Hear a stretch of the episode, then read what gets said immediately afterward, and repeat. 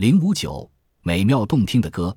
美国动物学家罗杰·佩恩夫妇经过十二年的研究，用水听器记录下大量的鲸鱼在水中的叫声，再以电子计算机加以分析比较，发现鲸鱼能唱美丽动听的歌曲。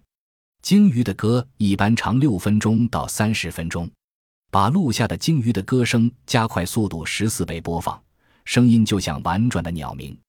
鲸鱼在海里无论单独或成群的游，唱的都是同样的歌，但节奏不相同，也不是齐唱。将鲸鱼历年唱的歌加以比较，还发现同一年内所有鲸鱼都唱同样的歌，但第二年又都换唱新歌。这些歌逐年演变，接连两年的歌相似之处多些。相隔年代久的则很不一样。令人惊异的是，鲸鱼唱的歌还经常有新的内容。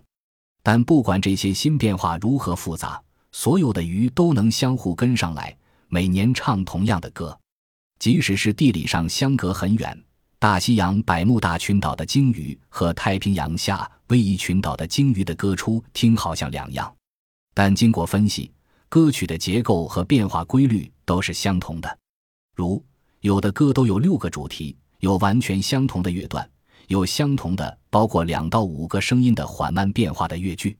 这两地的鲸鱼肯定不会有接触，但两地唱的曲调如此相同，说明它们内在有一套规律。科学家曾对座头鲸跟踪观察六个月，做大量的水下录音和摄影，发现鲸鱼每年回游之后返回原地时，先是唱去年的歌，然后才逐渐变化。只在繁殖期间的歌曲没有变化，这说明鲸鱼的智力能记忆一首歌中所有复杂的声音和声音的顺序，并储存这些记忆达半年之久，然后加上新的改变。除了歌曲外，科学家还记下了鲸鱼的吼叫、呼喊、哀鸣、咕哝等其他发声。这些发声往往伴随着鲸鱼一些特别的行为，可能还有着某种值得探索的含义。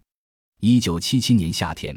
美国向银河系其他世界发射了航程一号、航程二号宇宙飞船，里面有一张能保存十亿年的唱片。唱片的前一部分是古典和现代音乐，后一部分是联合国六十个成员国代表用五十五种不同语言说的问好的话，最后还加上一段鲸鱼的歌。也许有一天，宇宙内某一个星球的生物能够接到来自地球的信息。除了听到不同的人种的语言外，他们也将欣赏奇妙的鲸鱼之歌。